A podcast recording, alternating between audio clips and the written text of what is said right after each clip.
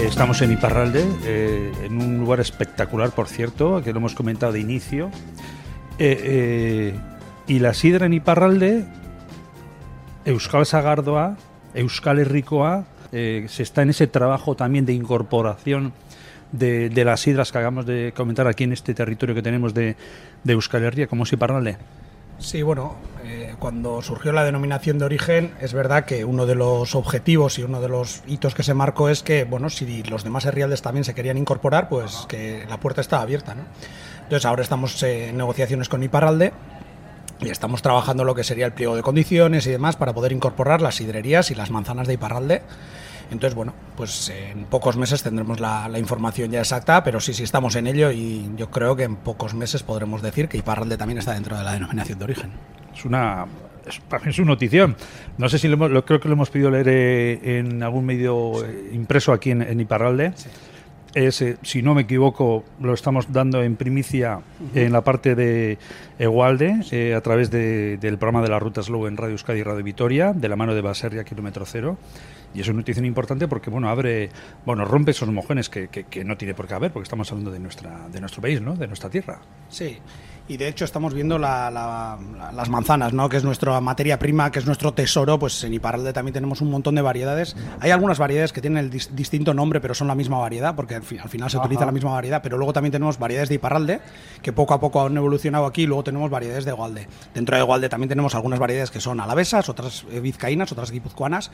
Y aquí lo mismo. Hay variedades en Zuberoa, hay variedades en, en hay variedades en, en, en y hay variedades en Lapurdi. Entonces, bueno, tenemos un tesoro ahí que está siendo un poco el pilar de nuestra denominación de origen, por supuesto con las sidras, pero bueno, partiendo de, esas, de, esa, de esa manzana milenaria que tenemos. Claro, al final es la defensa del producto, la defensa de, nuestro patrimonio alimentario y frutal.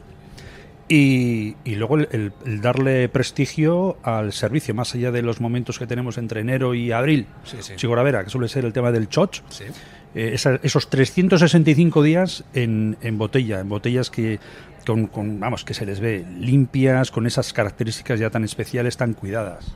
Sí, es la calidad del producto, ¿no? Lo que sí estamos trabajando, además de, todo, de todo, de todas las variedades y todo lo demás, la calidad es, es, es, muy importante, pero no solo elaborar eh, calidad, sino eh, también transmitirla, ¿no?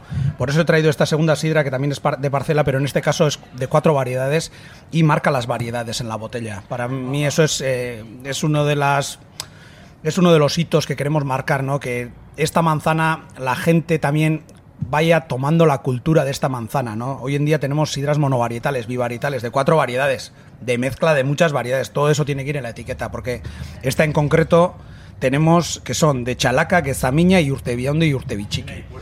Tiene, eso, eso es, y, el que conoce la manzana sidrera, pues sabe qué tipo de manzana es, pero la gente también poco a poco se irá, se irá formando en esto, y es muy importante. Y yo creo que uno de los, bueno, una de las herramientas que tenemos en la denominación de origen para hacer llegar todo este mensaje a la gente es nuestra manzana y las variedades. Escuchándote estaba pensando, ¿tú crees que llegará? es una pregunta un poco igual. ¿Llegaría algún día, no sé si tiene sentido incluso, ¿eh? Oye, yo soy de sidra de, de Chalaca. ¿Tienes sidra de con la Sí, sí, llegará. De hecho, está llegando. Sí, sí, sí. Lo único que para, para esto, para impulsar esto, pues tenemos, necesitamos sitios donde se consuma sidra, ¿no? Donde haya cartas de sidra. Pero hoy en día los restaurantes y bares, que cada vez son más, que están optando por tener cartas de sidra, no están viendo este tipo de cosas. Claro, tiene una sidra, pues diríamos una denominación de origen genérica, de mucha eh, mezcla de variedades, y luego quieren monovarietales, quieren bivarietales, incluso me piden una eh, monovarietal más ácida, tipo chalaca, una monovarietal eh, más, más amarga o, de más estructura tipo Quezamiña o tipo eh, Goicoeche, pues bueno, o bivarietales de, parcela. Veis que esta segunda sidra, que no la hemos comentado, eh, también es muy compleja, pero tiene más estructura. ¿eh? La primera era más ligera, más fresca, esta tiene más estructura. Esta es una sidra muy gastronómica, también muy bien hecha, pero muy diferente a la primera. Esto nos da opción a poder jugar con las dos sidras, ¿no? Entonces, esto cada vez está llegando más, pero no hemos tenido hasta ahora la costumbre de marcar las variedades y yo creo que es imprescindible que el consumidor sepa con qué variedad está hecha esta sidra. hemos traído tres sidras hoy para, esta pequeña degustación y luego para poder comer también con ellas. Tres sidras, dos muy gastronómicas y una un poco más fresca. Eh, dos sidras de pago. Por un lado está la Joanes de Zapiain, que es una zona, es una sidra de mm, que se, elabora con la manzana de Cizabarrena, ¿eh? es una eh, sidra de parcela eh, es la que estamos degustando ahora. Veréis que es una sidra con bastante cuerpo, pero también al mismo tiempo tiene mucha frescura, eh, un aroma muy fresco y bueno. Es verdad que ya las sidras es una 2022, pero bueno, estamos a finales ya de la, de la campaña. La nueva campaña ya la han elaborado, ahora estamos esperando a ella. Luego tenemos una, una, segunda, una segunda sidra también muy gastronómica, eh, de cuatro variedades de manzana y que es de es la marquesa de, de Ollarte de Cerain, de una sidrería pequeñita. Y bueno, es una sidra de más cuerpo y más color, veréis, y también más compleja. Eh, y luego tenemos una, una tercera sidra, que sería una sidra eh, ya dulce, elaborada con, con Euskal Sagardoa también, pero parando la fermentación con algo más de azúcar y algo más de chimparta. Entonces tenemos una sidra con 3,8 grados de alcohol y un puntito dulce. ¿Vale? Esto ya para el postre, para el queso, nos vendrá perfectamente. Y con la pequeña, la que tenemos ahí, la chingurri, eh, la musker, eh, ¿qué tipo de, cuál es el objetivo, qué, tipo de población? Me imagino que va sector joven.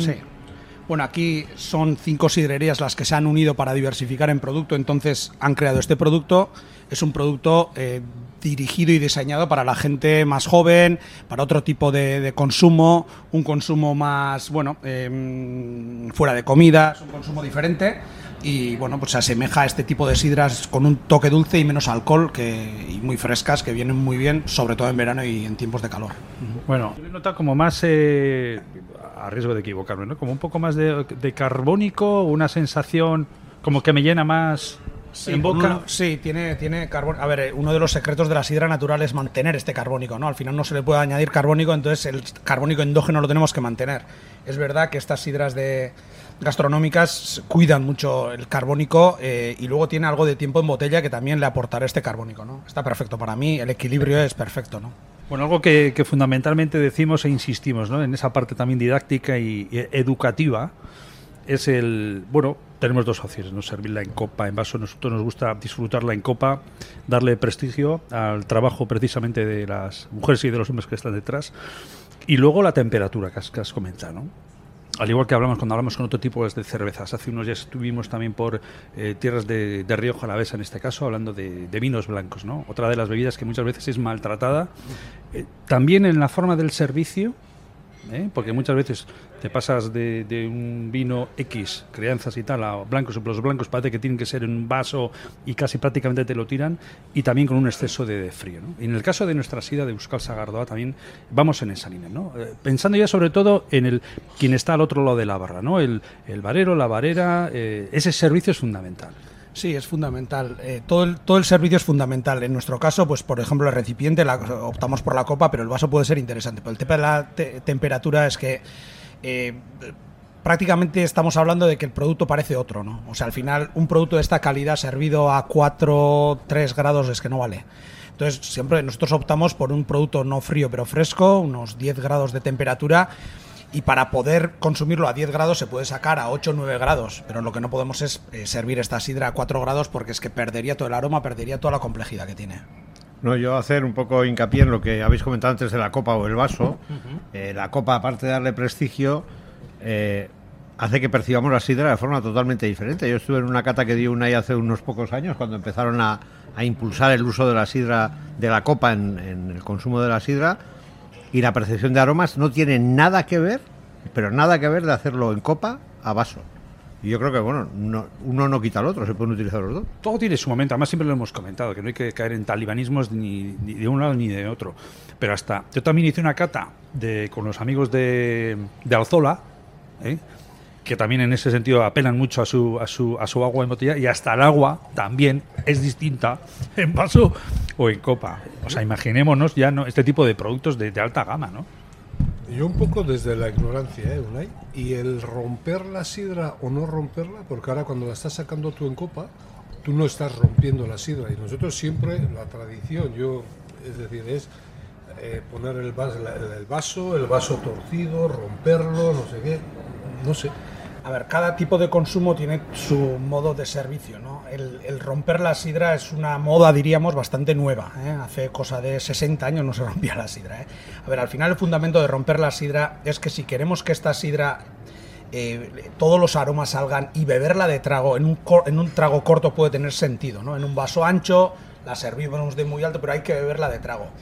Normalmente en este tipo de sidras que tienen este volumen no tiene demasiado sentido, ¿vale? Porque tenemos ya unas sidras con mucho sabor, con mucho carbónico. Entonces, si queremos un trago un poco más pausado, como el que estamos haciendo, no tiene sentido romper la sidra, porque romperíamos todo esto, toda esta chimparta, todo este carbónico y nos quedaríamos con una sidra muerta.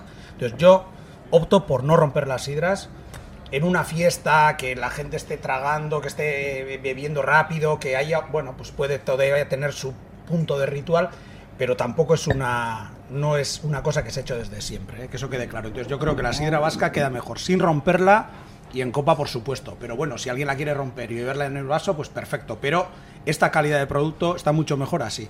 Ahora veréis que en estos cinco minutos que estamos degustando esta sidra, esta sidra seguirá estando buenísima, porque este carbónico lo tiene incorporado todavía, si la rompemos el carbónico se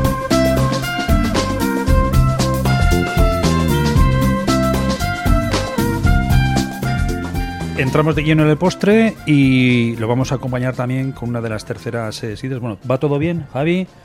Pablo. Estupendo. Sí, todo maravilla, ¿no? Bueno, pues de postre, ¿eh? con sidra. ¿eh? En este caso, una sidra muy especial, Euskal Sagardoa.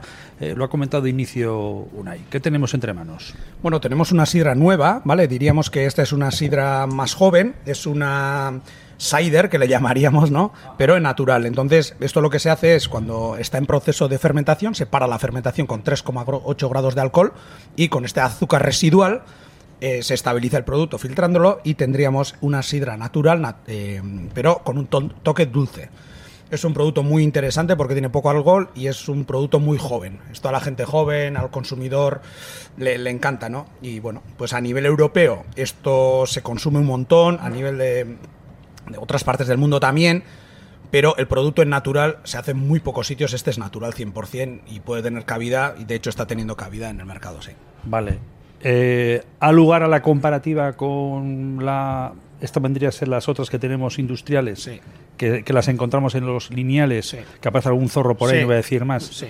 Eh, claro, no tiene nada que ver. No Una vez que la pruebas, no tiene nada que ver. Es que de hecho esto es 100% manzana, ¿vale? Entonces eh, aquí partimos de 100% manzana, paramos la fermentación y tiene azúcar endógeno y CO2 endógeno. Es totalmente natural. Lo único que hacemos es mantener este dulzón, este dulzor que le dará el, el- el- el azúcar residual que, que- que deja, que deja la manzana. Y pues, es espectacular. Cuando lo probéis, pues ya veréis qué, qué producto estamos hablando. Aromáticamente también es una bomba. Hay que decir también que para conseguir esto han tenido que hacer muchas pruebas. No es tan sencillo conseguir esto. ¿eh? ¿Cuántos años habéis, o tiempo, meses, o Bueno, yo creo que- habéis dándole vueltas a este tema? Bueno, las sidrerías que han elaborado esto, pues unos 4 o 5 años sí, pues para poder afinar el producto. Bueno, dulce, eh, Muy diferente. diferente, muy, muy diferente. Esto es para, para abrir una comida o para un poteo o para, Esto es- para tomarlo en vez de un en vez de una, eh, de- de una cerveza o para el postre. ¿Esto se toma más frío? Sí. sí, sí, sí. Es que Esta sí admite más dicho... frío. Esta sí admite más yo frío. eso De hecho, la he sacado, esta no la tenía que haber sacado. vale. Pero bueno, esta cuando la probéis luego sacarla Es directamente. y verdad que con postre vendría bien esto. Sí, o con un dulce, con un queso muy también vendrá.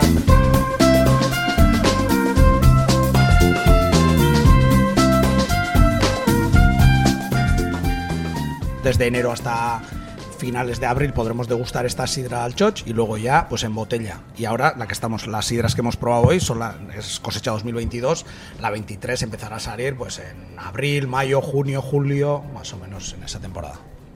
Oye, Unai, las dos primeras sidras que hemos probado, ¿qué recorrido tienen en botella? ¿Son cortas? ¿Pueden ir a más tiempo? Bueno, las dos primeras tienen mucho recorrido en botella porque son sidras gastronómicas, como he comentado, son de mucho carácter, mucho cuerpo. Yo diría que estas dos, la segunda más todavía, puede durar 3-4 años bien en botella. Entonces, cada vez veremos más sidras de crianza también, ¿no? Aunque estamos acostumbrados a sidras del año, este tipo de sidras pueden aguantar. Sidras más ligeras, pues serían para consumir al año. Bueno, la idea también es que en Navarra se incorpora la denominación de origen, ¿no? entonces ya veremos. Pues necesitaremos tiempo, pero creemos que bueno, podremos algún día celebrar o brindar por, por los siete rialdes dentro de la denominación de Es que imagínate, ¿no? ¿Eh? O sea, ya es el dibujo completo. Sí, pero bueno, yo creo que la sidra lo merece porque la sidra sí que se hacen todos los herrialdes. Es verdad que es Guipúzcoa la que más elabora y eso no hay que olvidarlo, pero bueno, los demás herrialdes también históricamente han hecho sidra y siguen haciendo sidra. Entonces yo creo que bueno, tiene sentido tener una denominación de origen de todo Euskal Herria.